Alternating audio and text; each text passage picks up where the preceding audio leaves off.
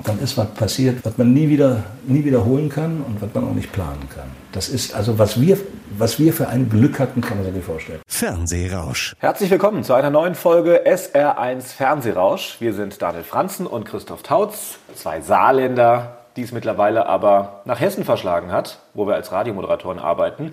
Und für die heutige Folge hat es uns noch weiter verschlagen, und zwar Richtung Norden. Ja, das war eine ganz schöne Odyssee. Wir sind ähm, früh morgens am Frankfurter Hauptbahnhof gestartet und nach äh, Blankenese, also nach Hamburg gefahren, mhm. ins, äh, ja, in eines der schicken Villenviertel in Hamburg. Ja, krass, was da für Häuser stehen. Wenn man da so vorbeifährt vom Hamburger Hauptbahnhof bis zu Blankenese, Ach, ein Traum. sieht man mal, wie viele reiche Menschen es eigentlich ja. so gibt in diesem Land. Ja, gute neun Stunden waren wir unterwegs für ja. ein knappes Stündchen mit Hugo Egon Balder. Ein fantastischer Entertainer, Musiker, Moderator, bekannt vor allem aus den 90ern, als er die großen Shows moderiert hat. Tutti Frutti. Ja. Da, das habe ich noch heimlich geguckt damals. Das durfte Stimmt. ich gar nicht von meinen Eltern aus, war ich noch zu jung für. Tutti Frutti habe ich tatsächlich nur ein, zwei Folgen damals geguckt. Meine große Show war alles Weil du die Regeln nicht oder. verstanden hast, nehme ich an. Wahrscheinlich. Nee, alles ja, alles oder, oder super. Hat er mit Heller von Sinnen gemacht. Äh, großer Kindergeburtstag im Fernsehen, was er da veranstaltet hat. Später hat er RTL Samstagnacht produziert, war der Mann im Hintergrund. Und äh, jetzt kennt man ihn vor allem von Genial daneben. Mhm. Ein sehr, sehr toller, interessanter Mann, hat auch viel zu erzählen, hat immerhin auch schon 70 Jahre auf dem Buckel, davon deutlich mehr als die Hälfte auch in den Medien und im Fernsehen. Ein echter Lebemann, was vielleicht auch ein bisschen mit seiner Geschichte zu tun hat. Auch darüber haben wir mhm. gesprochen, über seine Mutter und seinen Bruder, die fast damals im Dritten Reich im Todeslager Auschwitz gelandet wären und wirklich mit viel Glück das Ganze überlebt haben. Das hat ihn, glaube ich, sehr geprägt. Er ist jetzt gerade vor ein paar Monaten nach Hamburg Blankenese gezogen, deswegen haben wir uns dort auch mit ihm getroffen in einem Bed and Breakfast, das im Moment halt Ganz leider schnuckelig. nicht genutzt werden darf wegen Corona und das war toll. Lühmanns. Die Lühmanns. Die mhm. Frau Lühmann hat extra für uns noch einen Kuchen gebacken und Kaffee hingestellt und Wasser. Oh, so geiler Butterkuchen. Es war wirklich ein sehr, sehr schöner Ort, wo wir uns mit Hugo getroffen haben und auch er hat sich da sehr wohl gefühlt. Und das merkt man, glaube ich. Das merkt man auf jeden Fall. Also, viel Spaß jetzt mit Hugo Egon Balder.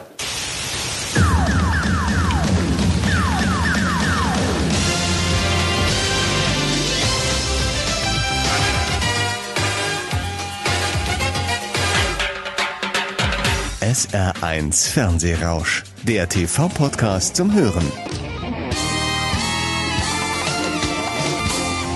Herzlich willkommen im Fernsehrausch, Hugo Egon Balder.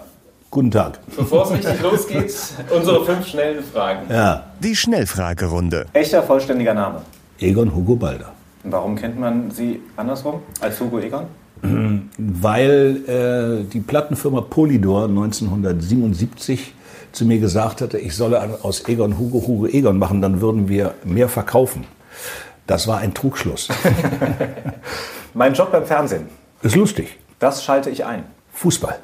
Das und Inspektor Barnaby. Das schalte ich ab. Alles, was bei RTL 2 und so diese ganzen Schieß mich tot, äh, Sommerhaus, äh, der, und so, dieses alles schalte ich jetzt gar nicht ein. Mein aktueller Kontostand? Das weiß ich nicht. Ich habe keine Ahnung. Im Plus? Ja, ja. ja Im Plus ist, aber ich weiß es nicht. Ich weiß es echt nicht. SR1 Fernsehrausch der TV-Podcast zum Hören. Ähm, dass man Geld auf dem Konto liegen lassen kann, das äh, hast du erst lernen müssen ne, im Laufe der Jahrzehnte. Ich habe viel ausgegeben, wenn du das meinst. ja. ja, ich habe mir, naja, klar, ja, ich habe mir immer gesagt, äh, oder ich fange mal anders an. Ich kenne, ich kenne einige Menschen, die in ihrem Leben sehr sparsam waren, was ich auch gut finde, und gesagt haben, wir legen mal alles auf die Seite, damit wir im Alter schön leben können. Mhm. Das kann man machen. Es nützt einem nur nichts mehr, wenn man dann, was weiß ich, 70 ist oder 75, so wie ich jetzt, und ähm, wenn es einem dann nicht so gut geht, sondern man ist dann, also man hat dann äh, Wehwehchen und dann hat man dann ganz viel Geld auf dem Konto und dann kann man aber nicht sagen, äh, ich mache jetzt mal eine Weltreise, weil man es nicht mehr hinkriegt, weil man glaubt, man überlebt sie nicht. Und das habe ich äh, mir mal überlegt und habe dann gesagt, nee, dann geben wir es aus. Für Autos zum Beispiel? Zum Beispiel für Teure. Autos, ja. Ja, nee, so teuer waren die nicht. Das ging so. Aber Bentley und Porsche, das kostet ja auch schon ein bisschen was, ne? Bentley, Bentley, den Bentley hatte ich nicht lange, den hatte ich, den hatte ich wirklich nur ein halbes Jahr. Das war nichts für mich. Einen Porsche habe ich immer noch. Mhm. Und mein schönstes Auto war ein Jaguar E. Den habe ich leider verkauft. Das war doof von mir. Das lag aber daran, dass ich zwei kleine Kinder hatte, die beide mitfahren wollten und es geht nicht mit dem Auto. Und gekommen bist du gerade mit einem Smart. Ja, Gekommen bin ich mit dem Smart. Hm, Wir haben, uns jetzt, wir haben uns für die, für die Stadt einen Smart gekauft, weil es gibt nichts Besseres. Ich habe in Berlin Theater gespielt, also ich habe ja öfter gespielt, aber beim vorletzten Mal, als wir da gespielt haben, habe ich äh, zu meiner Frau gesagt, wir fahren jetzt nicht mit dem großen Mercedes dahin, weil man kriegt keinen Parkplatz Ja. in Berlin. Das geht nicht. Wir mieten uns einen Smart für die drei Wochen. Und ich fand das so geil mit dem Auto, dass wir uns hier einen gekauft haben. Es gibt nichts Besseres für die Stadt. Ja, wir sind ja froh, dass wir heute mal mit dir sprechen können, weil wir haben schon öfter über dich gesprochen in äh, letzten Folgen von Fernsehrausch mit äh, Jackie Drexler unter anderem. Ach, der Greis hier. Produzent, Autor, Musiker, mit dem du damals unter anderem RTL Samstagnacht gemacht hast. Und man hört schon, das ist zwischen euch tiefe Liebe. Wir spielen dir jetzt mal was vor, was er über dich gesagt hat. Um Gottes Willen. Der ist vor dem Mikrofon, vor der Kamera, genauso wie äh, dahinter. Der Hugo ist sehr ehrlich, der Hugo ist unglaublich hilfsbereit. Er hat allerdings einen Riesenfehler. Ich würde dem Hugo alles anvertrauen. Meine, meine Kinder, meine Frau, mein Geld, meine Zahnbürste, alles, nur keinen Gag, weil der Hugo könnte ihn nicht für sich behalten. Der Mann ist Gag-inkontinent. Du hast am Anfang schon so ein bisschen komisch geguckt, Ich kenne die Aussage. als so viele nette Sachen Ich kamen. kenne die, ich kenn die Aussage. Ich kenne auch die Aussage von Herrn Drexler, der ähm, alles aufgezählt hat, was ich alles schon gemacht habe, Ja. wie viele Preise ich bekommen habe und anschließend gesagt hat, und alles das hat ihn zu dem gemacht, was er heute ist, ein riesengroßes Arschloch. das ist aber eine alte Nummer von Saturday Night Live, die kennen wir beide. Ja, nee, Drexler ist mein ältester und längster Freund. Und hat er recht mit dem Gag-Inkontinent? Hat er ja. Was Hab ist ich- denn aktueller Lieblingswitz? Es gibt sehr, sehr schöne, zum Beispiel, mein Penis war im, im Guinness-Buch der Rekorde. Aber dann haben sie mich aus der Buchhandlung geworfen. zum Beispiel. Ja, gibt's viele. Gibt's viele. Wie bist du denn als Freund? Das weiß ich nicht, da muss man meine Freunde fragen. Was meinst du denn, wie Jackie Drexler, wenn er jetzt mal aus der Ironie-Schiene rausgeht, wie er dich beschreiben würde als Freund? Also als Freund, als Freund bezeichnet man ja jemanden, mit dem man alles bereden kann, auch Streitigkeiten. Aber über Probleme sprecht ihr nicht. Nee, an sich nicht. Da, da, äh, da gleichen wir uns sehr, der Drechsler und, und ich. Da sind wir genau gleich. Das liegt aber wahrscheinlich in unserer Erziehung und in unserer Herkunft. Wir haben ja beide eine fast identische Bio, fast identische Bio, die geprägt war äh, von einer Mutter, die hart sein konnte, wenn sie wollte und auch immer gesagt hat, das musst du machen, das musst du machen. Die auch nie geklagt hat, sowohl Jackies Mutter als auch meine Mutter. Und wahrscheinlich haben wir das daher. Wir sind beide der Meinung, dass äh, unsere Probleme kein Schwein interessiert, außer uns selber. Punkt. Der gemeinsame Ursprung, den hast du gerade angesprochen, beide jüdische Eltern und die Geschichte deiner Mutter hast du ja vor ein paar Jahren auch öffentlich erzählen lassen in der ZDF-Doku mit dem Mut der Verzweiflung, die es immer noch in der Mediathek gibt übrigens. Ach ja. Kann man sich immer noch anschauen. Du hast die Doku moderiert und da wurde auch die Geschichte von deiner Mutter und deinem Bruder erzählt, die damals zu einem Bahnhof nach Berlin gebracht wurden und nicht nur in den Zug, der ins Todeslager Auschwitz gefahren ist, einsteigen sollten, sondern sie waren sogar schon drin. Die waren schon drin, ja, ja. Ja, das war am Bahnhof Grunewald, da wo sie jetzt vor kurzem dieses Jubiläum gefahren haben, Gleis 17 oder wie das da heißt. Ich weiß es nicht mehr, wo die ganzen äh, Transporte abgehen. Ja, meine Mutter war schon im Zug nach Auschwitz drin mit, mit, mit meinem Bruder. Und die hieß ja damals Leiserson, weil sie noch in erster Ehe verheiratet war. Und da war Herr Eichmann dann am, am, am Bahnsteig, der das ja alles organisiert hat. Und der hat dann gemerkt, dass äh, bei der Frau Leiserson, also bei meiner Mutter, äh, kein Kind vermerkt war und hat sie wieder aussteigen lassen. Und gab es noch eine Frau Leisersohn. Und meine Mutter kam dann nach Theresienstadt. Das war ein großes Glück. Sonst wäre ich heute nicht hier, denke ich mal. Von Glück zu sprechen in dieser Nazi-Zeit ist irgendwie schwer vorstellbar, aber tatsächlich ging das Glück dann ja weiter, als deine Mutter in Theresienstadt angekommen ist, weil sie dann angegeben hat, dass sie Erzieherin ist und damit ja in diesem Lager eine Art privilegierte Stellung hatte. Ne? Als ich dann äh, im WDR diese Sendung Vorfahren gesucht gemacht habe, mit einem äh, professionellen Rechercheur, und ich auch in Theresienstadt dann war und erfahren habe, dass meine Mutter Erzieherin war, was ich gar nicht wusste. Ich dachte immer, meine Mutter hatte immer ein Textilgeschäft. Ähm, hatte sie natürlich, denke ich mal, oder kann man sich vorstellen, gewisse Privilegien, wenn man das in dem Zusammenhang so nennen darf, in, in Theresienstadt. Weil die Erzieherinnen brauchten. Und das war vielleicht der Grund, warum das so ausgegangen ist. Es war bei dir wie bei vielen anderen, dass zu Hause halt nicht darüber gesprochen wurde, aber Überhaupt nicht. als deine Mutter gestorben ist, hast du ja in ihrem Nachlass ihren Judenstern ich gefunden, auch, ja. den sie ausgeschnitten hat und Ja. aufgehoben hat. Das war ein Schlüsselerlebnis, dass ich mich wirklich da zum ersten Mal in meinem Leben äh, fünf Minuten da saß und sprachlos war. Das ist wirklich so. Das war wirklich zum ersten und letzten Mal in meinem Leben, dass ich absolut sprachlos war, fünf Minuten. Weil ich habe mit allem gerechnet, aber damit habe ich nicht gerechnet, dass sie das Ding aufhebt ihren Originalen, die sie getragen hat. Aber ich wollte dann auch nicht mehr erfahren. Das Ganze kam dann, wie gesagt, erst durch diese, durch diese WDR-Geschichte. Da habe ich ja nicht nur Sachen über meine Mutter erfahren, ich habe ja auch Sachen über meinen Vater erfahren, die ich überhaupt nicht wusste. Ich habe immer gedacht, mein Vater ist Textilhändler. Aber? Der hatte 17 Berufe in seinem Leben. Der hatte Verlage, der war Theaterkritiker, der war Filmkritiker. Ich habe mich immer gefragt, woher der das hat, woher der diese Verbindung hat. Der kannte Werner Fink, der war kabarettorientiert. Ich habe schon mit zehn Jahren ich, saß ich immer vom Fernsehapparat schwarz-weiß und habe mir die Lach- und Schießgesellschaft angeguckt, weil mein Vater das immer gemacht hat.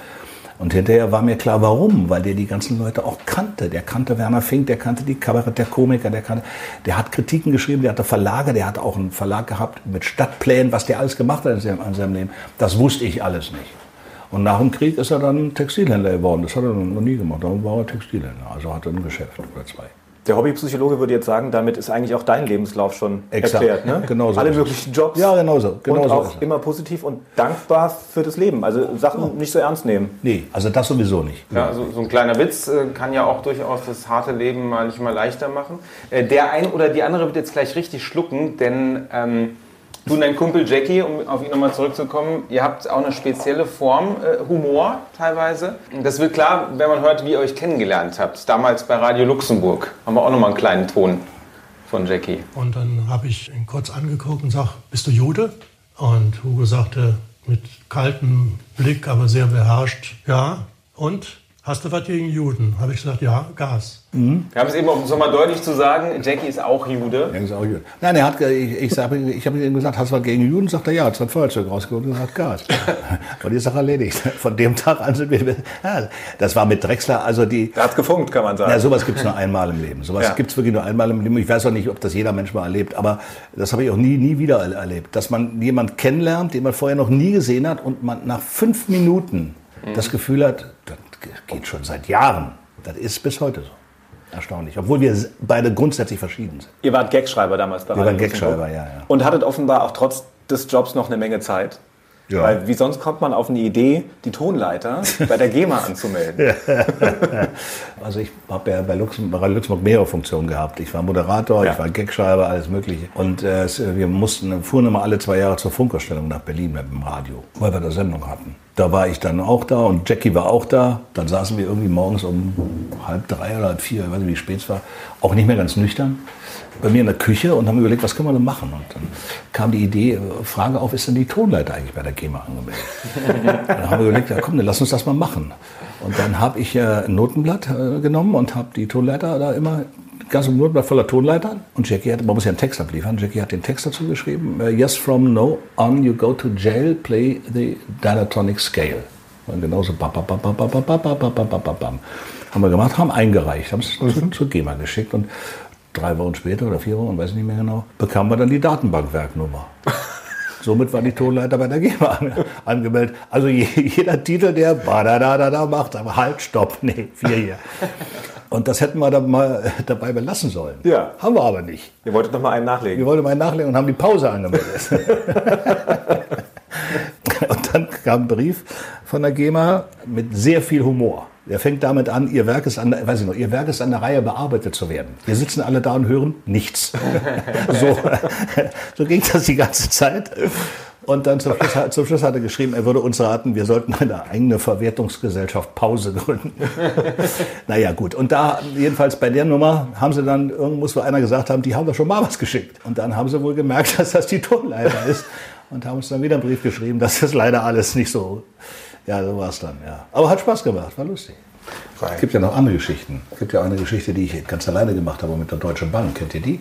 Nee. nee. Ich habe gelernt von meinem Vater, wenn du etwas machen willst, hab keine Angst. Also sei jetzt nicht schüchtern, sondern sei nicht arrogant oder so, aber sei forsch, sag's einfach. Und ähm, ich wohnte in, äh, in, in Düsseldorf, es war Ende der 80er Jahre, weil da war ich ja noch bei Radio Luxemburg und war am Komödien und hatte mein, Kompo, mein Konto permanent überzogen, wie das mhm. so ist bei mir im Leben. Eines Tages wurde ein Scheck über, was weiß ich, 300 Mark oder 250 Mark oder so nicht eingelöst, weil mein Konto so weit überzogen war. Ich muss dazu sagen, dass wir äh, ein Jahr oder ein Dreivierteljahr vorher mit einem Komödien auf Tournee waren, unter anderem in einer alten Oper in Frankfurt. Und unsere Kollegin, Jutta Hahn, die bei uns äh, mit im Ensemble war, hat eine Schulfreundin, die in Frankfurt wohnte, beziehungsweise bei Frankfurt wohnte, und die in die Vorstellung kam mit ihrem Mann. Und der Mann war Alfred Herrhausen, von dem, der Boss der Deutschen Bank, der später leider in die Luft geflogen ist. Und äh, die Deutsche Bank hat den Scheck nicht eingelöst und ich bin nach Hause gekommen in Düsseldorf, war stinksauer, habe mir eine Flasche Rotwein reingezogen und habe gedacht, ich rufe jetzt da an. Habe bei der Deutschen Bank in Frankfurt angerufen.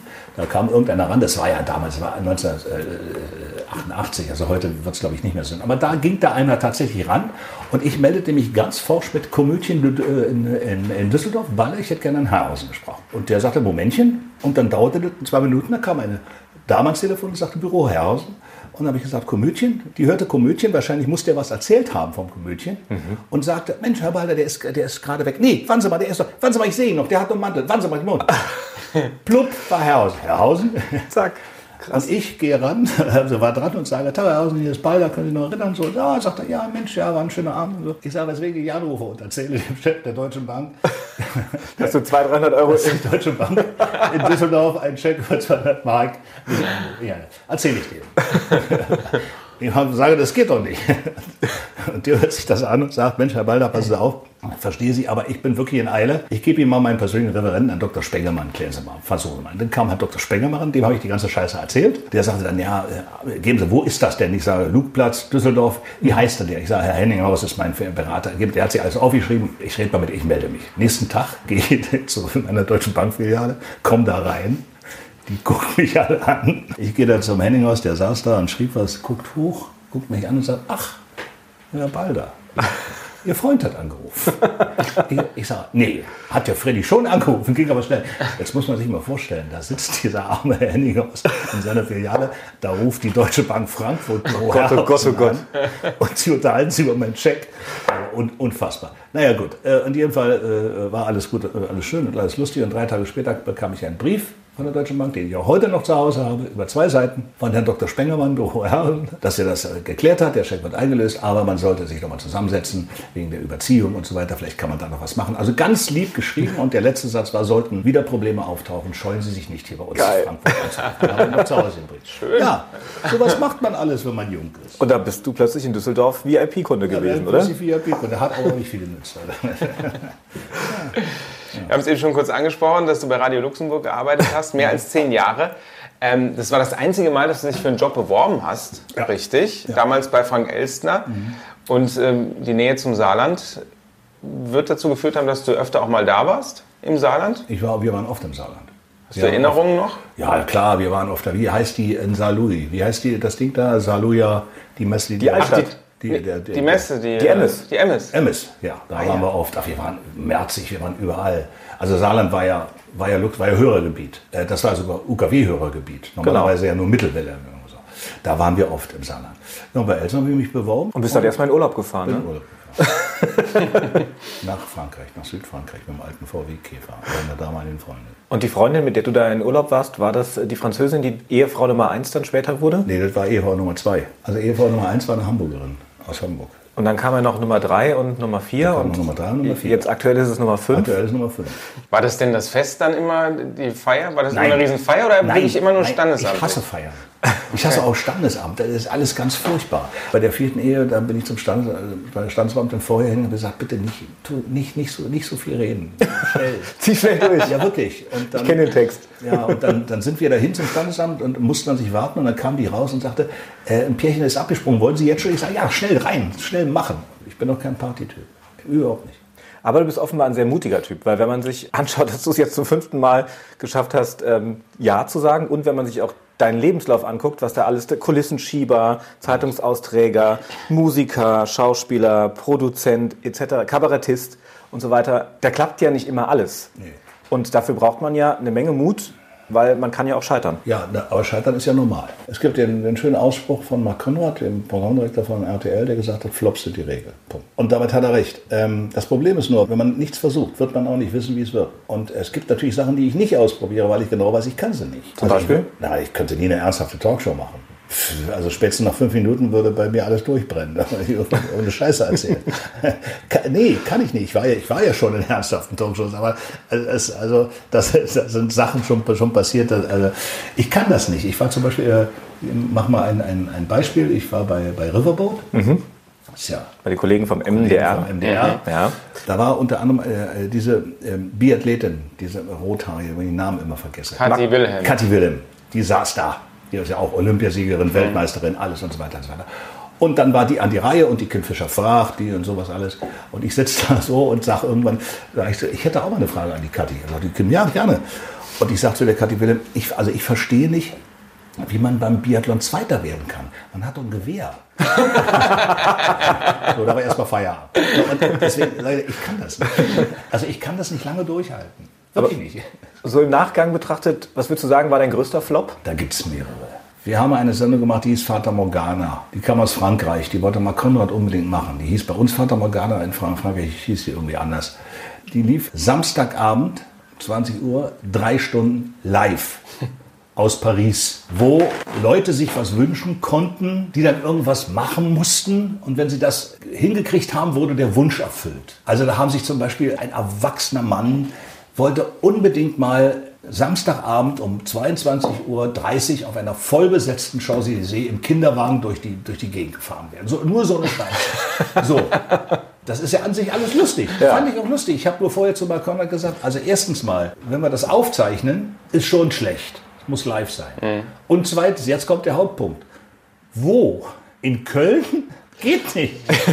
Das, das kann man nur in Paris machen, auf Ja, der. Champs-Élysées. Es wirkt einfach oder, anders. Oder Ja. in London auf dem Piccad- Piccadilly äh, äh, Circus oder in New York auf dem Times Square, aber doch nicht Aber- in Köln auf der Hohe Straße, Ja, genau. Samstag bei der Aufnahme. Da kommt doch kein Schwein. So, aber Marc hat sich davon nicht abbrennen lassen. Okay, wir haben eine gemacht und das war's dann auch.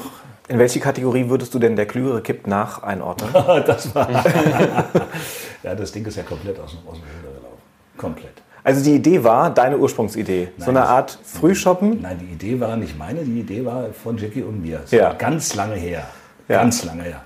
Wir wollten sowas machen wie Werner Höfer früher. Ja, der Frühshoppen, der Der internationale. Frühschoppen, Der internationale Frühschoppen. Also uns schwebte vor, wir machen eine Sendung, gerade in der heutigen Zeit, wo also Alkohol nicht mehr stattfinden darf, man darf nicht mehr rauchen.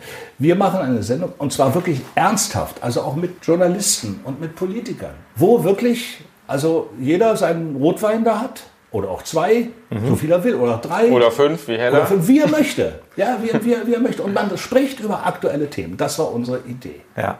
Aufgezeichnet oder beziehungsweise live bei dir in der Kneipe im Hätte Zwick man, hier in hätte Hamburg. man live machen können, kann man aber auch aufzeichnen, ist, Ja. ist wurscht. Ja, und dann kam Tele 5, dann kam Glasberg, der sagt, wir machen das, haben wir erst gedacht, ja prima. Und dann lief das komplett aus dem Ruder. Dann war das Zirkus plötzlich. Und ich musste, ich wollte es gar nicht machen, ich wollte es ja nur produzieren mit, mit, mit, mit Jackie zusammen. Ich musste dann plötzlich da mitmachen und musste den Wirt spielen. Und dann, dann hieß es immer, äh, bring die mal zum Saufen. Das überhaupt nicht, was gar nicht unsere Idee war.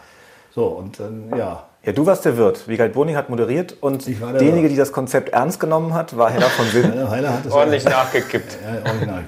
Ja, das Ding ist komplett aus dem Ruder gelaufen. Es war dann auch so, wir mussten dann auch so Sachen machen. Wir hatten dann auch Leute in der, in, in der Sendung, ich sage jetzt nicht wer, die gesagt haben, also trinken tue ich hier auf gar keinen Fall. Okay, dann machen wir dir da Apfelsaft rein, dann tust du so.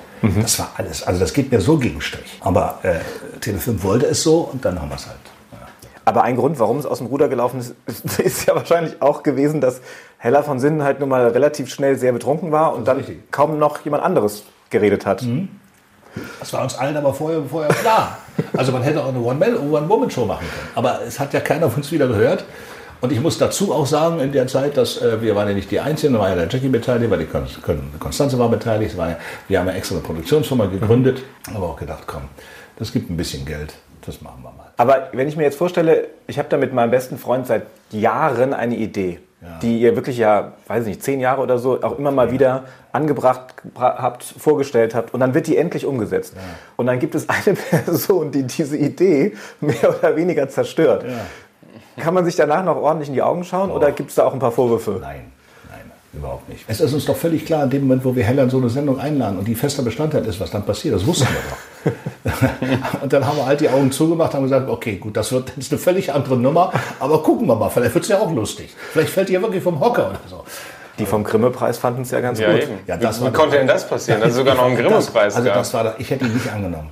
Ich hätte ihn wirklich nicht angenommen. Ich wäre, ich hätte es gemacht wie Reich Ranitzky. Wenn wir den Preis bekommen hätten, wenn wir den bekommen hätten, dann wäre ich auf die Bühne gegangen und hätte gesagt, jetzt, jetzt passt mal auf. Wir haben alles nichts oder gemacht, nichts.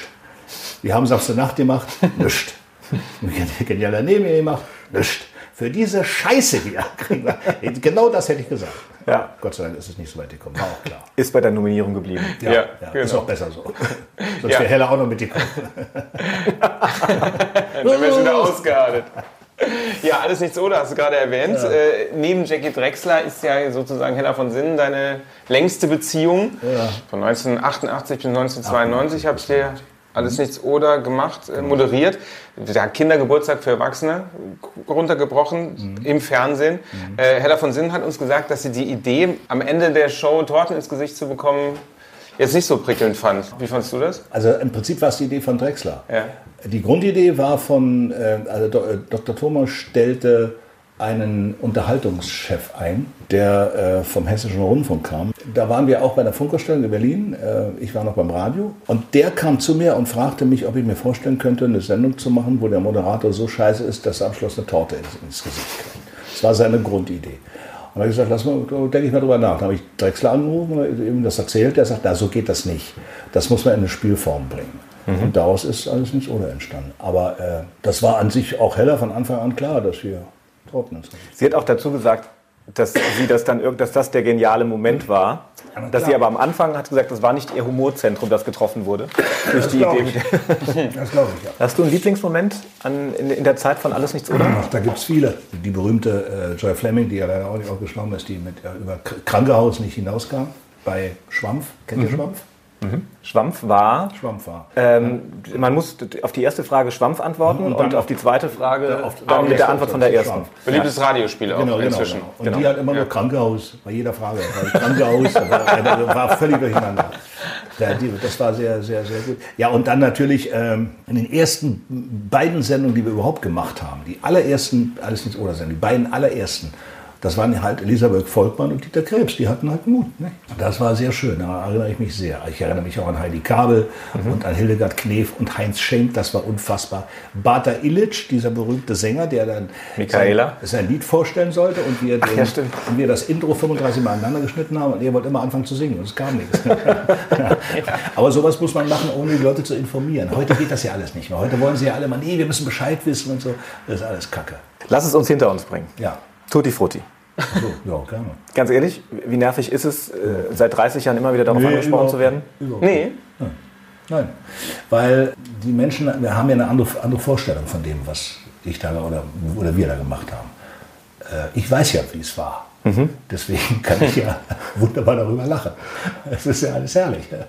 Ja, wie war's denn? Es war Comedy alles. Also es war, es war äh, viel Arbeit, wirklich viel Arbeit. Und es war einfach Comedy. Also da hat der niemand irgendwas ernst genommen. Bis auf die Kandidaten, die da waren, die unbedingt die, diese damals noch, äh, es war ja nicht Euro, wie hieß es damals noch? Was haben wir da immer vergeben? Mark. Nee, so. nicht Mark. Der, Länderpunkte. Länderpunkte. ja, Länderpunkt, aber da gab doch, da gab es eine, eine Summe, die man äh, gewinnen konnte.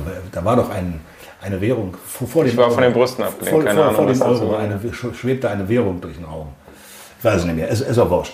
Na, ich wollte was ganz anderes machen. Ich bin zu, zu Thomas ins, ins Büro und habe ihm vorgeschlagen, dass ich eine Kabarettsendung machen wollte, weil ich am Komödien wollte. Der, äh, der hat zu mir gesagt, ja, Bädchen, das können wir machen, aber da haben wir noch nicht so viel Zuschauer. Ich zeige ihm mal was, legt dann einen über Wasser rein. Und dann sage ich, da die, die Mädels da rumhüpfen. Colpo Grosso war das Original aus Italien. Es lief jeden Tag bei Berlusconi in Italien. Und äh, dann bin ich nach Hause zu meiner Französin damals noch. Und der habe ich das erzählt und die sagt, oh, das machst du doch. Ich sag, ja, Mann, ja, ich Thomas angerufen, das mache ich. Und als ich dann erfuhr, dass das Ganze in Italien gedreht wird, in Mailand, habe ich gedacht, das ist doch geil. Da Perfekt. kommst du so schnell nicht wieder hin. Und dann sind wir nach Mailand. Und äh, der Witz ist ja, was ja bis heute keiner weiß oder die wenigsten wissen. Also wenn ich das nicht nur heute, sondern auch schon seit einer ganzen Weile oder beziehungsweise seit meiner Jugend schon verfolge, Emanzipation, Frauenquote, das geht mir alles komplett am Arsch vorbei, aus dem einfachen Grunde, weil ich sowas nie erlebt habe, diese ganzen Diskussionen, weil meine Mutter schon sowas von emanzipiert war, das kann man sich gar nicht vorstellen. Die, die schmiss den Haushalt, die kümmerte sich um die Finanzen, die fuhr das Auto, die hatte ihre Läden. Mein Vater hatte überhaupt nichts zu sagen. So, das, deswegen habe ich mit diesem ganzen Thema überhaupt nichts am Hut, weil ich kenne es nicht anders. So. Und bei Tutti Frutti war es genauso. Tutti Frutti wurde gemacht von drei Frauen. Und da erzählen sie mir, erzählen sie mir alle heute oder erzählt die ganze Welt heute, wir müssen Frauenquote machen. Jede Firma muss jetzt eine Frau, die hätte mal früher zu RTL kommen sollen. Thomas war das nämlich völlig wurscht, ob das jetzt ein Mann ist oder eine Frau ist. Hauptsache ist jemand, der es kann. Und die, die Produ- Producerin, eine Frau Ruff, Christiane Ruff, die war einmalig. Die hat einen Crashkurs gemacht in Italien, in Italienisch. und hat die Italiener zusammengenagelt von morgens bis abends. Das war unfassbar, was da passiert. Also die, haben alle, die Italiener haben gedacht, was sind denn das hier für, für, für da kommen hier drei, drei deutsche Frauen, machen diese Sendung und nageln uns hier zusammen. Es war, es war unfassbar, weil ich habe noch nie so viel gelacht wie in dieser Zeit. Ja, das muss ja strange gewesen sein. Man kommt da in ein fremdes Land, in ein fremdes ja. Studio, macht einfach nur den, den Namen der, der Sendung, den ändert man. Wird nur geändert. Ansonsten ist es die gleiche Ansonsten Deko. Alles das gleiche. Drumherum Italiener, die kein Wort verstehen. Alles teilweise gleiche. Frauen, die nichts verstehen. Wir hatten in der ersten, in der ersten Staffel hatten wir einen deutschen Regisseur, Wolfgang Weber. Der war in der zweiten Staffel aber nicht mehr dabei, aber er hatte Glück, dass er in der ersten Staffel dabei war, weil er hat die Blaubeere geheiratet. und wir übernahmen ab der, zweiten, äh, ab der zweiten Staffel Celeste. Celeste war der, war der eigentliche Regisseur, der auch Corpo Grosso machte. Und man kann sich nicht vorstellen, was man da alles erlebt hat. Also es geht schon mal damit los, dass das Studio in einem Industriegebiet lag, wo man alleine gar nicht hin möchte. Das Studio im Inneren sah so aus, dass es von der deutschen Baupolizei aber innerhalb von zwei Sekunden geschlossen wurde. Aber komplett. Starkstromkabel aus der Wand, Treppen ohne Geländer. Es war unfassbar, alles baufällig. Es war, es war wirklich die letzte Scheiße. Aber es hat alles funktioniert. Und die Italiener haben ein anderes Arbeiten. Ich hatte eine Garderobe, die war so groß wie der Tisch hier. Ich darf mal sagen, wie groß der Tisch ist. Der ist vielleicht anderthalb Meter mal äh, 1,10 Meter. Ja. Zehn. Mhm. So groß war meine Garderobe. Da wurde ich auch geschminkt. Mhm. Und äh, wir machten am Tag vier Sendungen, teilweise fünf Sendungen. Es begann aber immer erst um 14 Uhr. Vorher verfängt in Italien überhaupt niemanden an wurde erstmal gegessen und dann wurde aufgezeichnet. Und es wurde auch nicht vorher gesagt, wir fangen jetzt an. Also man, man sitzt da in der Garderobe mit offener Hose, hat noch keine Schuhe an und hört plötzlich, die, ach, die, die, die Musik läuft schon. und dann sieht man, zu, dass, sieht man zu, dass man schnell ins Studio kommt, stößt aber zwischenzeitlich noch mit vier Mädels zusammen im Bademantel, die auch nicht wussten, dass es jetzt losgeht. Und so war das jeden Tag. Und da, das war einfach, es, es war einfach ein tolles Erlebnis und komplett krank. Wie war das Verhältnis so zwischen dir und den Mädels? Das war ganz normal. War, Mädels wurden angekarrt mit dem Bus und äh, nach der, den Sendungen rein im Bus und wieder weg. Jeden Tag. Man hat jetzt natürlich diese Rock'n'Roll-Vorstellung, dass der Moderator da jeden Abend mit einer anderen Frucht nach Hause gegangen ist. Aber sowas von null. Nein, Kaserne, Kaserne, Kaserne. Es war ein reines Arbeit. Das musste auch gemacht werden. Schnell hintereinander weg. Wir hatten nicht so viel Zeit. Wir hatten 14 Tage Zeit oder manchmal äh, etwas mehr als 14 Tage für ein Jahr Sendung aufzeichnen das war schon heavy. Der, der, Witz ist, ist ja nur, dass, dass man die, die Mädels im Studio, wenn sie dann äh, Chin Chin machen, mhm. dann sieht man sie dort mit einem blanken Busen sitzen. Aber wenn man an ihrer Garderobe vorbeikommt, die offen ist, und man geht vor, vor, vorbei, dann halten die sie alle schnell die Hände vor. Also mhm. Also es, es, es, ist irre. Also es ist wirklich, es ist Comedy, was da passiert. Und äh, man, man muss auch ganz ehrlich sagen, dass einen das Ganze, also spätestens nach drei Tagen, vier Tagen, überhaupt nicht mehr interessiert. Mhm. Null. Du hast drei Staffeln gemacht? 150 Folgen? Staffeln, ja. Ist das wenigstens gut bezahlt worden? ich, fand, äh, ich fand damals ja. Mark Konrad hat mir Jahre später erzählt, du hättest das zehnfache verlangen können, wir hätten es dir bezahlt. Das will man aber auch nicht hören, oder? Die haben RTL hat viel Geld verdient damit. Und was, was, hat der Moderator überwiesen bekommen für so eine Staffel? Ich habe bekommen in der ersten Staffel 3000 Mark pro Folge, in der zweiten 5000 Mark pro Folge. Das war damals viel Geld. Ja, mhm. immer noch. Auf jeden Fall. Ja. Das, war, das war viel, viel, sehr viel Geld vor allem viel Geld, das äh, verdient ist, wenn man dann weiß, dass man plötzlich irgendwie neue Titel bekommt in Deutschland, ja. wie Tittenhugo, Tittenhugo oder Herr der Möpse. Herr der Möpse. Mhm. Wie ist das so zu Hause gewesen in der Familie, wenn plötzlich... Gar nicht. War überhaupt kein Thema. Das, weil wir haben, alle, wir haben alle damit gerechnet, dass es äh, vielleicht irgendwie eine kleine Resonanz gibt. Dass es so, so wird, hat, hat niemand mit gerechnet. Aber ich habe mir ein paar Sachen aufgehoben. Im Zwick hier in meinem Laden hängt zum Beispiel ein Brief von Domvikar Willi Gegenfurten aus Regensburg, der sich bitterlich beklagt hat über die Sendung, allerdings auch exakt aufgeführt hat, was da alles passiert. Das heißt, er muss mehrere Folgen. Er war Experte. ja. Aber war dir das unangenehm, dass du sozusagen da plötzlich so einen Imagewandel hingelegt hast? Oder war das vielleicht sogar sehr willkommen, weil dadurch ist natürlich der Name auch nochmal deutlich bekannter geworden. Ich habe mir darüber wirklich äh, überhaupt keine Gedanken gemacht. Wirklich nicht. Ja. Mir war das ziemlich wurscht. Ich bin nur hinterher zu Malcontact, nachdem das fertig war, nach drei Jahren, hinterher hingegangen und habe gesagt, äh, ich brauche eine Pause. Mhm. Weil da kannst du nichts mehr machen dann. Also da äh, ist man erstmal verbrannt. Da musst du erstmal Pause machen. Aber Marc Konrads, der RTL-Programmdirektor von damals, äh, hat eben ähm, das nicht zugelassen. Er hat gesagt, hier guck mal, aus den USA ist eine Sendung Saturday Night Live. Würdest du das mal für uns Ich bin zu nach Marco, Deutschland umsetzen. ja, ich bin zu Marco und gesagt, ich kann machen wir erstmal eine Pause. Und der hat dann gesagt, nee, kennst du die? Hat seine Nightlab gesagt, klar. Ja, aber dann das, mach das mal so, was ich mache. Habe ich zu ihm gesagt, nee, ich mach das nicht, weil ich bin nicht Produzent. Also ich sitze nicht in einem Büro und so, das, das kann ich nicht. Aber Marc hat da nicht locker gelassen und dann hat zu mir gesagt, Hugo, pass auf, du musst das machen, weil du hast, du hast komm mal die Erfahrung, hol dir eine Produktionsfirma. Ich sagte, ja, kommt ja nur Drechsler in Frage. Der hat ja die Firma zusammen mit Roland Kaiser, die macht einen Scheinemakers gerade. Sagt er, und Marc sagt, ja, hol, hol dir, ja, dann holst du dir den Jackie und dann macht ihr das da. So. Und dann habe ich Jackie umgegangen und gesagt, du willst ja eine Nightlife machen? Ja klar, machen wir. Und das war's. Und dann ging es los. Ich habe mich dann mit äh, Marc Konrad getroffen beim Italiener in Köln. Da war meine, da war meine Frau noch dabei, weil die hat zu mir gesagt, du verhandelst nicht. Ich kann es nicht. Ich mache jetzt umsonst hier.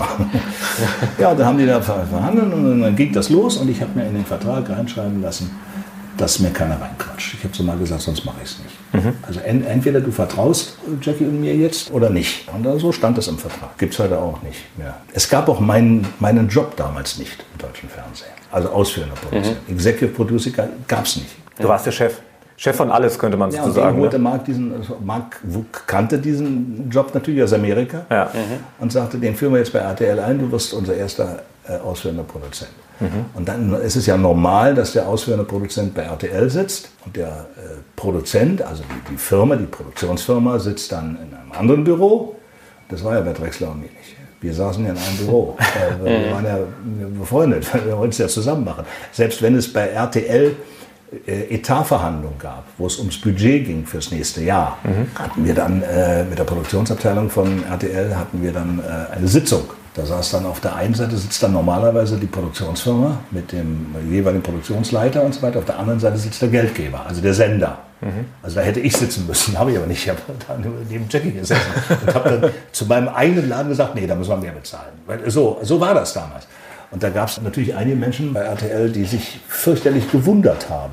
Was, wer, was ist denn Producer? Was ist das denn so? so? Weißt du?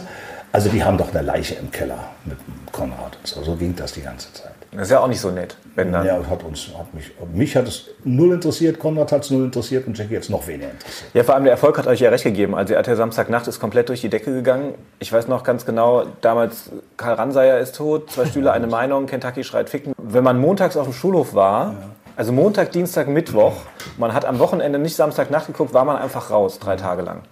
Ist man dann auch stolz, so ein, äh, weil es ist wirklich, das ist ja Fernsehgeschichte mal wieder, da so aktiv daran beteiligt gewesen zu sein?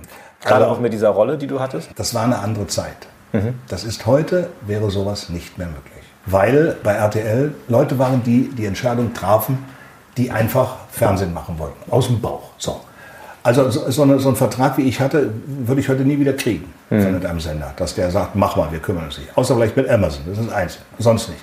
Ich mache mal ein Beispiel. Ich war, äh, meine Tochter wollte unbedingt zu einer großen Veranstaltung gehen. Ich sage jetzt nicht mehr welchem Sender. Die in der Kölner, Kölner Arena, die, die stattfand, die letzte Sendung, wollte sie unbedingt hin, weil sie das live miterleben wollte.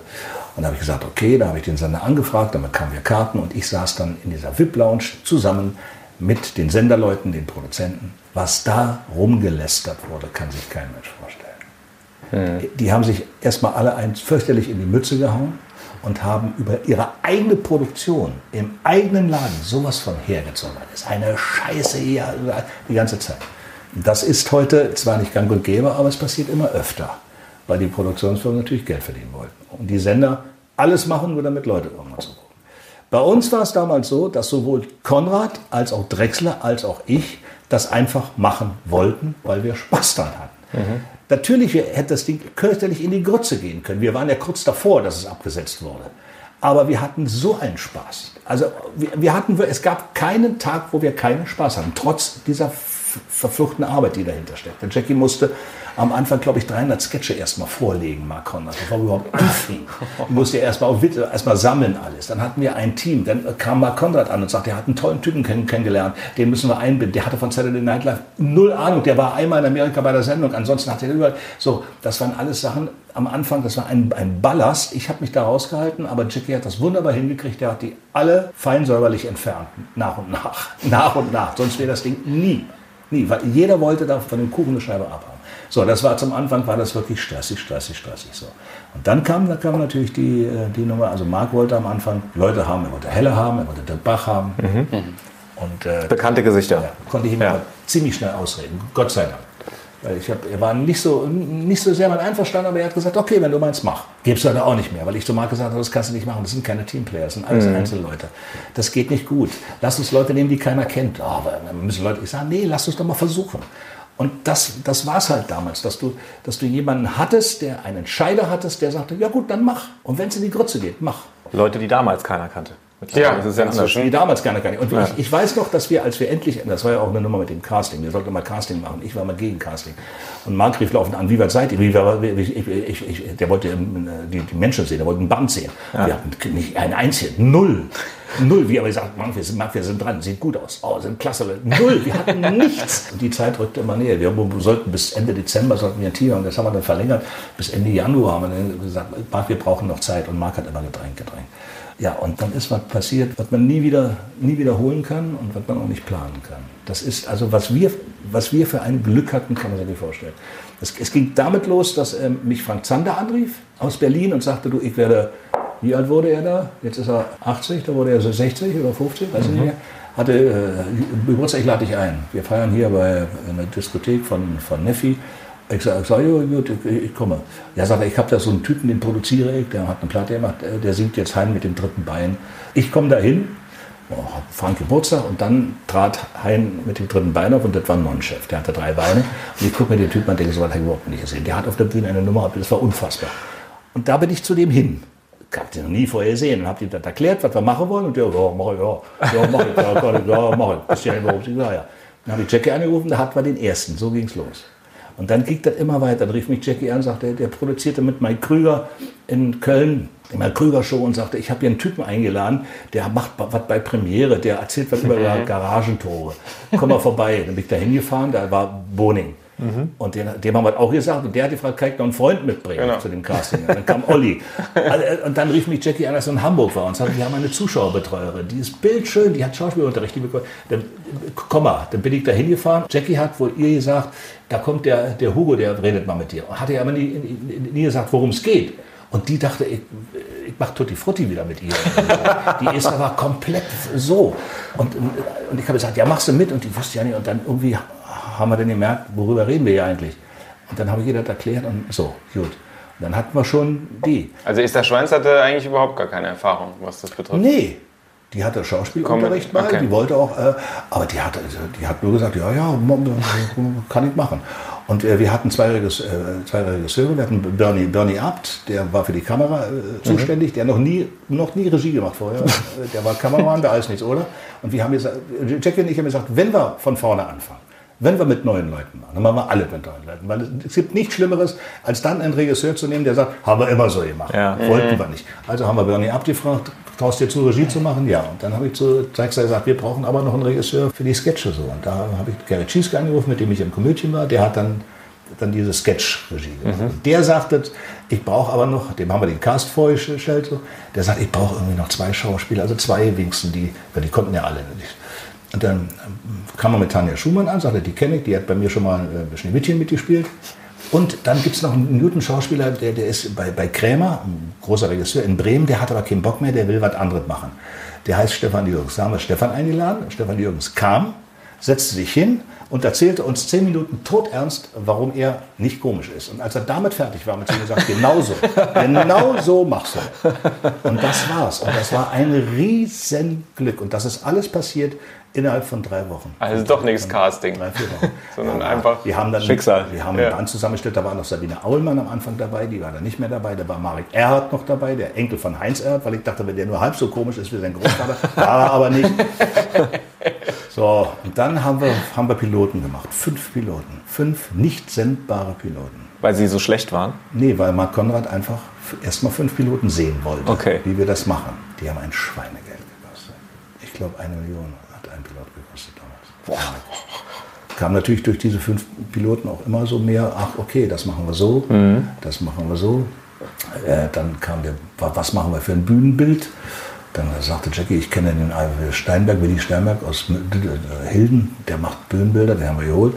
Lass dir was einfallen, dann hat er ein Bühnenbild gemacht. Dann kamen wir irgendwie auf Martin Ernst, wir gesagt, wir brauchen eine Band. Irgendeiner hat uns Martin Ernst vorgestellt und gesagt, ja, such mal zusammen. So ging das alles so nebenbei. Mhm. Nebenbei noch Sketche eingekauft, Brad Ashton angerufen, einen Typen aus, aus London, der uns Sketche besorgt hat und was weiß ich. Und da mussten wir aufpassen, Jackie hat dann noch pro forma die Rechte gekauft bei Saturday Night Live. Mussten natürlich aufpassen, dass, dass wir nichts machen von denen, weil ja. ja, und dann ging das los. Dann haben wir dann angefangen, nachts um zwölf, unter Ausschluss der Öffentlichkeit. Erstmal. Aber es ging, also Du hast es eben schon gesagt, ihr wart kurz davor, wieder Thomas, abgesetzt zu werden. Thomas hat nach drei Folgen gesagt, Schluss. Und dann kam ein Brief von Rudi Carell, der gesagt hat, weißt du eigentlich, was ihr da für eine ja. Schatzkammer habt? Ja. Und den großartigen Cast hast du gerade schon erwähnt. Du hast ja auch zu fast allen auch immer noch Kontakt. Zu allen. Außer Mirko Nonchef. Der ist weg. ist der, der verschollen? Ist, keiner kann den mehr auftreiben. Er macht jetzt, glaube ich, in dieser neuen Sendung von Bully Herbig macht er wieder mit. Ja, irgendwas, irgendwas macht er. Aber der ist irgendwie immer weg. Du triffst den nicht. Der ist weg. Aber ein Grund, warum du wahrscheinlich immer noch Kontakt mit so vielen hast, hat uns Wiegald Boning gesagt. Der hat nämlich zu dir Folgendes gesagt. Hugo ist der lebenswerteste Sonderling, den ich in dieser Branche kennengelernt habe. Der Loyalität so hoch hängt, das kennt man eigentlich nur so aus Mafia-Filmen. Loyalität? In der Showbranche. Das ist in der ja Showbranche. Fast schon ungewöhnlich. Ja, ist ungewöhnlich. Ich glaube, ich bin auch so ziemlich der Einzige. Nein, es gibt noch einige. Ja, das ist. Äh, das Wie sieht denn das konkret aus? Loyalität in der Showbranche? Bei Hugo Egon Balder? Da gibt es mehrere Faktoren. Erstens mal, äh, dass man ehrlich ist und auch sagt, wenn was nicht so ist. Und zweitens, ich habe zum Beispiel einen Tonmann, meinen Tonmann Bernd Kugler, den kenne ich seit Radio Luxemburg. Mhm. Der hat 1983 bei Radio Luxemburg angefangen mit einem umgebauten Feuerwehrauto, mit dem wir auf Tournee gegangen sind. Seitdem kenne ich Bernd. Mittlerweile hat er eine Riesenfirma. Und ich bestehe drauf. Ich bestehe drauf, dass Bernd bei jeder Produktion, die ich mache, dabei ist. Ich bestehe drauf, sonst gibt es Ärger. Mhm. Das mache ich aber nicht nur aus dem Grund, weil wir uns so lange kennen. Der Hauptgrund ist, weil er so gut ist. Mhm. Wenn er nicht gut wäre, würde ich es nicht machen. Da würde ich zu ihm sagen, lass uns ein Bier trinken, aber das war's. So, und ich halte dann einfach an diesen Leuten fest. Und ich weiß auch, dass äh, wenn man einmal etwas gesagt hat, dann sollte man es auch tun. Und man sollte nicht versuchen, hintenrum über die linke Ecke, hinterm Rücken, dann so zu agieren und so zu agieren. Das habe ich nie gemacht. Ich habe auch keine Ellenbogen. Ich will auch keine haben. Und das habe ich, hab ich immer so gemacht. Und das ist mir manchmal ist es mir auch zum Verhängnis geworden. Aber im, Großen und Ganzen bin ich damit zufrieden. Was waren so Momente, wo du mal äh, auf die Fresse sozusagen geflogen bist, weil du keine Ellenbogen hattest? Na, auf die Fresse bin ich nie geflogen. Aber ich hätte, wenn ich gewollt hätte, aber da ich das ja nicht will, ist es ja Quatsch aber wenn ich, wenn ich äh, vom Wesen her anders wäre, wäre ich vielleicht, was weiß ich, Chef von keine Ahnung wo geworden, wenn mhm. ich vorher die anderen alle irgendwo rausgeprügelt hätte. Aber das wollte ich nie. War, ich bin, ich bin äh, immer ein, ein, ein Gaukler. Behandle mich, bezeichne mich immer als Gaukler und Gaukler sind halt, äh, sind halt so. Das Einzige, was ich, was ich, nicht so gerne bin, ich bin nicht so gerne Befehlsempfänger. Es sei denn, Sie haben einen Grund. Also wenn ich als Schauspieler arbeite, ist man Befehlsempfänger, weil man mhm. Regisseur, das ist was anderes. Aber wenn ich, wenn ich irgendwas mache im, im, im Fernsehen und äh, eine 24-jährige Nase kommt mir entgegen und erzählt mir, wie ich es machen muss, es sei denn, er hat recht, dann sage ich, das ist eine gute Idee, das mache ich. Aber wenn dann einer zu mir kommt und sagt, sag mal, was hältst du davon, wenn du rauskommst und sagst, hallo, herzlich willkommen? Spätestens dann sage ich raus. und das passiert oft genug. Und da muss ich mich immer zurückhalten, weil ich möchte ja nicht, weil ich bin jetzt auch in, in einem Alter, wo mir das an sich scheißegal ist. Ich sage dann immer, ja, toll, klasse. Ich meine, das, wir, wir hatten das bei, bei Samstagnacht auch. Wir hatten das auch teilweise. Also Mark Konrad hat dann, da ich ja einen Vertrag hatte, dass mir keiner reinquatscht, hat Mark Konrad dann eine Kollegin abgestellt, die so ein bisschen so, so gucken sollte, so was wir so machen. Und dann Marc berichtet. Eine Beobachterin berichtet sozusagen. Beobachter, ja, berichtet, Die war aber sehr lustig. Die haben, Jackie und ich haben die, haben die durchschaut nach zwei Sekunden, als sie reinkam. Sofort. Wir haben gesagt, ey, Mensch, schön, dass du da, ja klar, klasse, machen wir. Und die, die, hatte dann so Vorschläge. Die kamen dann so an, ich weiß genau, dass der Vorschlag kam dann von Marc Conner. Na klar. Du, der, geh, geh, mal, geh mal doch zu Hugo und Jackie und sag mal, die sollen das so machen. So, machen. so und dann kam die und sagte, sag mal, du, ich hätte da eine Idee. Und wir haben das klasse. Hammer. Jau. Natürlich überhaupt nicht gemacht. so, so ging das. Also die war zum Beispiel eine der ersten, äh, oder überhaupt die einzigste, als Wiegald und Olli zum ersten Mal, als die Doofen über Samstagnacht auftraten und ein Lied sangen, kam die hinterher zu mir und sagte, nee, also, nee, also, also wirklich bei aller Liebe, das geht nicht. Ich sage, was geht nicht? Nein, das, geht, das ist nicht gut für die Sendung, dieses Lied da. Hm. Nee, findest du? Ja, lass ich, denke mal drüber nach. Und zu Wiegald habe ich gesagt, ihr macht jetzt jeden, jeden, jeden Samstag. ja, muss man. Muss, muss man. Das ist, äh, da, Der Erfolg hat euch recht gegeben. Nee, aber es gab, so- es gab so äh, schöne, schöne, äh, schöne, schöne Sachen, dass äh, ich glaube, äh, Jackie mal äh, Mike Krüger vorgeschlagen hat für die Sendung. Und normalerweise konnten wir einladen, wie wir wollten. Ja. Aber bei Mike, Mike Krüger damals gab es einen Anruf von Mark Konrad, der sagte, also hört, hört, äh, Freunde, ihr wisst genau, ihr könnt machen, was ihr wollt, aber Mike Krüger bi- bitte nicht. Der ist doch gar nicht mehr in. Da, also bitte nicht. Das das war 1993. Warum? 1994. Hat er ein persönliches Problem mit Was ihm? weiß Oder? ich, keine Ahnung. Auf jeden Fall äh, äh, bat Mark uns das. Er konnte ja nicht sagen, weil, aber er bat uns das nicht. Wir haben gesagt, gut, okay. Dann musste Jackie Mike absagen, sollen wir hinkommen. Ein halbes Jahr später ruft Konrad an und sagt, äh, sag mal Kinder, ihr müsst unbedingt meinen Krüger einladen. Hat er den gerade am Flughafen getroffen? Na super. Weißt du, irgendwo. Und, und, und, und, und Mike hat dann gesagt, du, ich war ja mal eine, ich durfte ja nicht. Was? So, so, war das halt. Dann äh, hatten wir mal eine Anfrage, NSYNC, könnt ihr euch noch an NSYNC Na klar. Ja. Justin Timberlake Ja, klar. wollten zu uns in die Sendung kommen, wurde abgelehnt, weil Mark Konrad seine Sekretärin fragt, ob die NSYNC kennt. Die sagte, nee, wer ist das? Es war ist kein Quatsch. Verdammt. Stattdessen war dann Familie Heinz Becker da. Ja, da waren schon, schon schöne Sachen dabei. Aber sehr lustig. Das ist das schöne Fernsehen der 90er. Das Fernsehen der 2010er Jahre sieht ein bisschen anders aus. Da werden meistens irgendwelche mehr oder weniger prominente Menschen irgendwo hingekarrt und dann stundenlang beobachtet oder tagelang.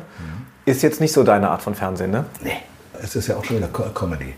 Als ich noch in Köln wohnte, hörte ich jeden Tag SWR 3. Das war einfach mein, so mein Sender, den ich immer anhatte. Und da ist er jetzt, da macht der Thomas Gottschalk jetzt jeden Montag, macht er ja doch mit einem Konstantin- Zeller, macht er ja eine Sendung.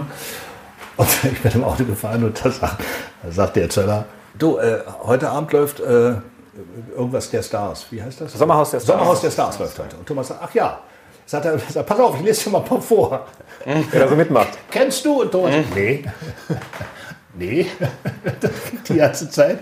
Und der Schluss war dann, dass Thomas irgendwie sagte, ja, Sommerhaus der Stars. Guter Titel. so, und so geht es mir auch. Also Ja, ich- es ich ist inzwischen ein eigener Kosmos irgendwie. es ist ein komplett eigener Kurs. Ja. Es, ist, es hat sich auch viel geändert. Ich meine, meine Kinder sind 20, also bin 21 und 20. Die kennen das so alles so ein bisschen. Aber Ja. ich bin da komplett überfragt, muss ich ehrlich sagen. Also ich meine, auch Reality Star ist ja ein neuer Beruf, mehr oder weniger. Die tingeln von einer Show zur nächsten. Ich hatte ja mal Evelyn Bodecki bei mir. Das ist ja, ja. Ja, Egal, andere eine der, man, man könnte sie. Vorreiterin nennen. Ja. Eine Pionierin. der, ja. Aber was geht dir dann so durch den Kopf, wenn, wenn so jemand dann... nichts, nur schnell. Nein, nichts. Aber es kann ja schon sein, dass die bei, bei Genial daneben im Panel sitzt. War die? So jemand. ja, naja, da ist das so. Dann muss man eben. ja, aber woher kommt das dann? Hast du dann kein Vetorecht?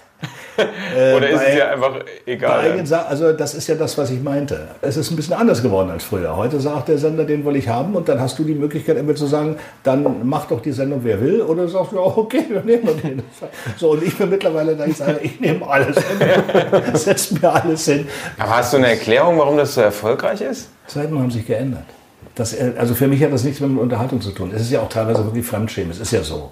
Es ist ja wirklich so. Also ich, Vielleicht ist das der, ich habe die Art. Obwohl es, mir, obwohl es mir keiner glaubt. Ich habe noch nie in meinem Leben Dschungelcamp gesehen. Noch nicht einmal. Mhm. Ich habe es noch nicht gesehen, weil ich mir schon, bei, schon am Anfang alles los habe ich gedacht, nee, das muss ich nicht. Aber ist doch unprofessionell. Du als TV-Macher musst dir doch sowas angucken. Nein, ich will es nicht.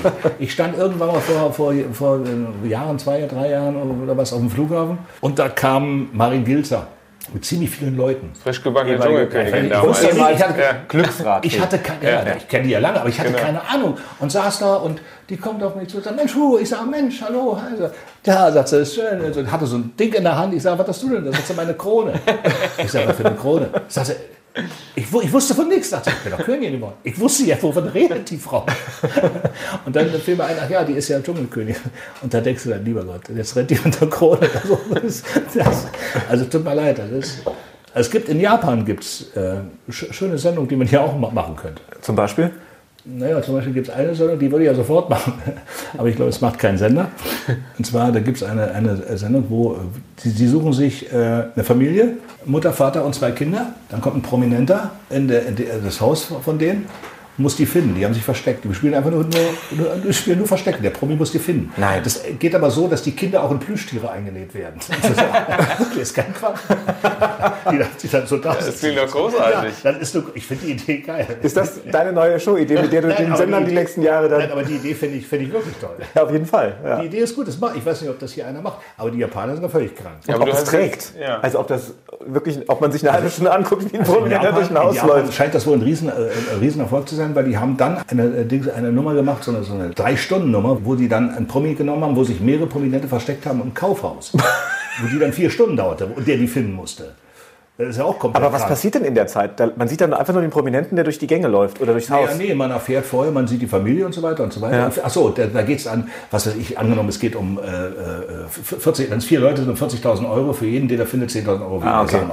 Und da wird dann vorher gezeigt, wie die leben und so weiter. Dann wird auch gezeigt, wie die sich verstecken und das zeigen die alles vorher. Okay. Aber dann kommt diese Nase eben da rein und muss die suchen. Ich meine, äh, also ich finde es auf jeden Fall sch- schöner, als mir anzugucken oder besser, als mir anzugucken, wie irgendwelche nackte Menschen am Strand äh, versuchen, sich kennenzulernen oder irgendwelche ganz armen Leute äh, versuchen, ihre Tochter zu verkuppeln oder wie auch immer. Vielleicht ist dieses japanische Format schon so eine, sowas wie eine Antwort auf unsere letzte Frage. Das ist die Frage, die wir allen unseren Gästen immer stellen. Wo siehst du dich in fünf Jahren? Also wenn ich, wenn ich Glück habe auf der Theaterbühne. Warum, wenn du Glück hast? Was spricht dagegen? Ja, was weiß ich, das sind fünf Jahre, da bin ich 76, weißt du, was da passiert? Vielleicht bin ich bis dahin auseinandergefallen oder was weiß ich. Also wenn alles gut geht, sehe ich mich da auf der Theaterbühne. Gibt es denn da noch irgendeine Rolle, die du, noch eine Traumrolle oder hast du eh schon alles gespielt, Ich was ja du... nur- mache ja nur Theater mit Heinersdorf zusammen. Also René Heinersdorf ist ja der vom Theater am Dom, Theater am Mhm. mhm. Köln Düsseldorf und der schreibt ja auch die Stücke. Jetzt machen wir ja gerade wieder eine komplexe Väter, das geht ja wieder los jetzt irgendwann mit Jochen Busse. Wir sind ausgebucht, wenn jetzt alles wieder kommt bis 23 und dann kommt das nächste Stück. Und wie sieht es aus in fünf Jahren mit Fernsehen? Also das weiß ich nicht. Also ich, ich weiß jetzt nicht, ob ich das noch möchte und ich weiß nicht, ob irgendein Sender das noch möchte. Ich weiß es nicht. Wir sind hier gerade in Hamburg. Blankenese, deine fünfte Frau, hat dich gebracht, die wartet draußen. Wir wünschen dir, dass es die letzte Ehe bleibt, Das wünsche ich mir auch. dass ihr eine schöne Zeit zusammen habt. Vielen Dank. Nicht zu danken, war mir eine. Freude. SR1 Fernsehrausch. Moderation Daniel Franzen und Christoph Tautz. Alle Folgen in der ARD Audiothek.